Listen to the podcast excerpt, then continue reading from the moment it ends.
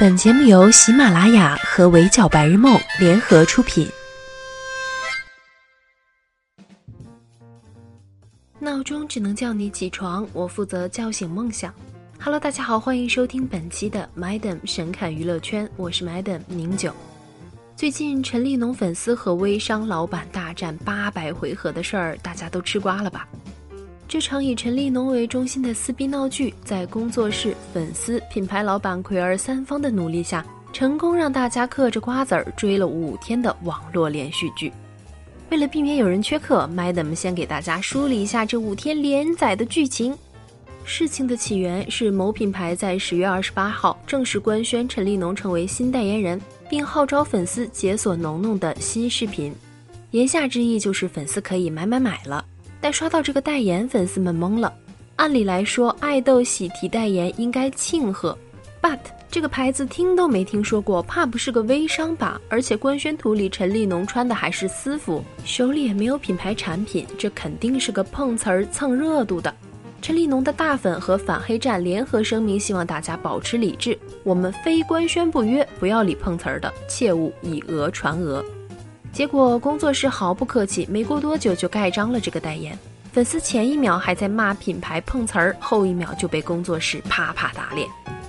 官方盖章了之后，陈立农的粉丝更生气了。团队给艺人接这么不着四六的产品代言，农堂们还能让你活？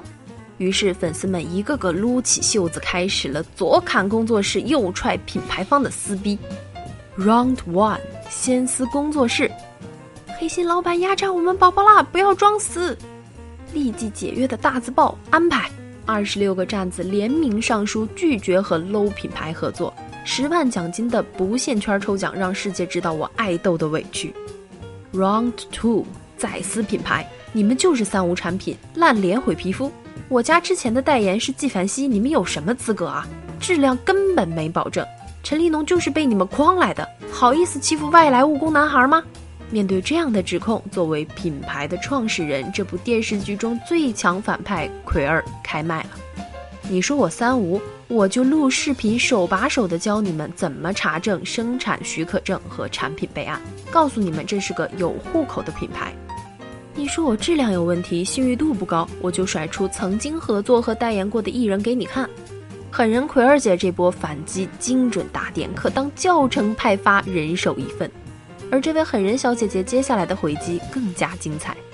某直播平台有个规则，谁能刷到直播间礼物榜第一，就可以把观众全部引流到他的直播间。于是奎儿为了夺第一，狠砸了六十三万。呃，也不是很懂这个操作有啥意义哈。抢到人流后，又到微博开直播，全程的意思就是你们说我不好可以，但说我的牌子有问题不行。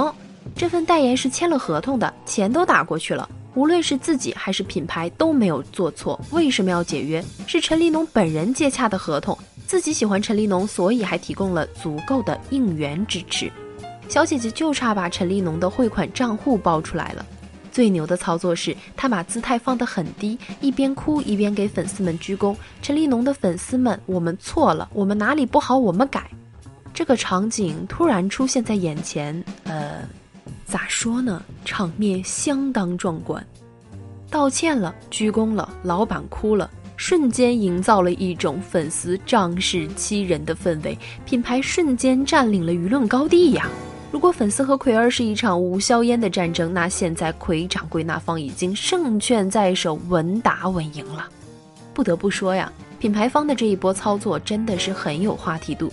最后双方 battle 的结果，让整个道歉的事件上了热搜。引起了一大堆营销号的转发，噱头与热度蹭蹭的涨。陈立农小朋友算是被超出了圈儿，可能是品牌方和粉丝之间闹得太厉害，陈立农工作室扛不住压力的情况下，为了安抚粉丝，突然单方面宣布了申请解约的声明。然而，我们喜塔拉奎尔不接受，他先是在微博上挂了粉丝攻击品牌的证据，然后发了篇长文，再次表达了自己的愤怒。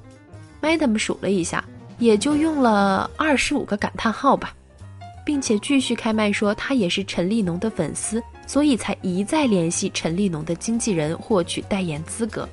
但现在收了钱的明星想解约就解约，想发声明就发声明，到了这个时候呀，路人们都开始同情品牌老板奎儿了。毕竟请陈立农当代言人是真金白银的花了一千二百万人民币的，合作双方也签了合同、盖了章，最后却被粉丝搞得一片狼藉。事情的最新发展是，奎儿说热搜开屏还会继续买，陈立农工作室的毁约行为也将依法追究责任。对于品牌方来说呀，奎儿真的很会营销。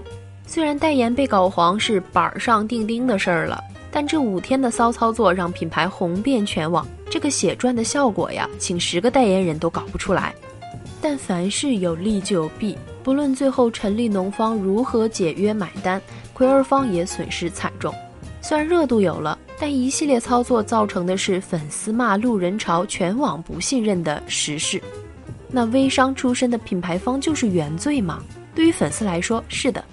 虽说概念里微商不等于三无产品，但在大众眼中仍带着一丝丝贬义的含义。毕竟随处可见这样的新闻，比如小心烂脸微商卖假祛痘药获利百万，拔草实践这些烂脸的网红微商面膜不要再跟风购买了。曾貌似插足别人的婚姻变微商卖烂脸面膜，张婷变成这样为哪般？这样的新闻啊实在是太多了。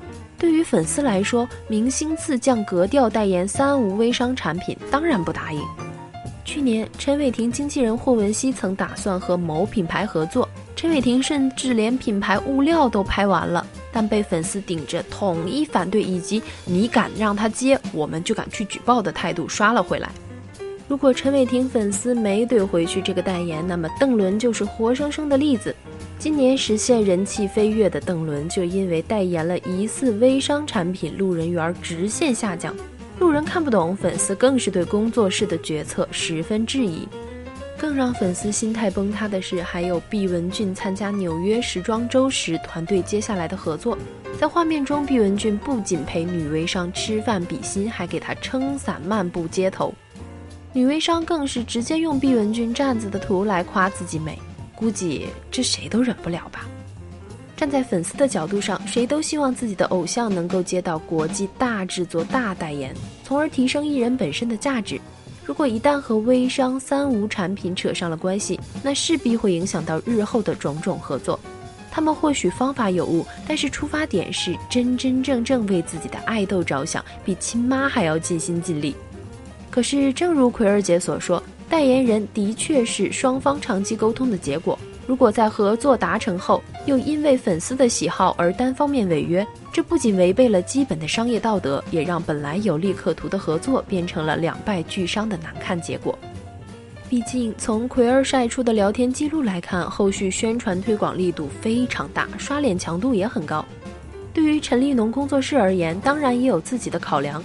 回顾陈立农自出道后接的各种代言，衡量起来含金量并不高。如今娱乐圈小鲜肉更新换代的速度飞快，部分经纪公司为了抓紧黄金的变现时间，难免会牺牲艺人形象和未来长久发展。这也是工作室会接奎儿品牌代言的原因。而单方面解约的操作就更好理解了。对于没有过硬作品的年轻爱豆来说，粉丝不仅仅是人气的代表，更是刷榜单、冲销量的衣食父母。所以，为了讨好粉丝，经纪公司宁愿临时提出解约得罪品牌方，也要维护粉丝发声。归根究底呀，陈立农的经纪团队从接洽奎儿品牌开始，压根儿没想到能闹到现在的局面。而粉丝大概也没想到，他们最终会以失去路人缘和日后可能商业合作为代价。换得了经纪公司取消代言，以这样的方式让自家偶像出圈是值得还是不值得呢？好啦，我就不回答这个问题了，我毕竟怕挨骂。以上就是我们本期节目的全部内容，欢迎收听的小耳朵们留言评论，关注微信公众号“围剿白日梦”，我是主播宁九，我们下期不见不散喽。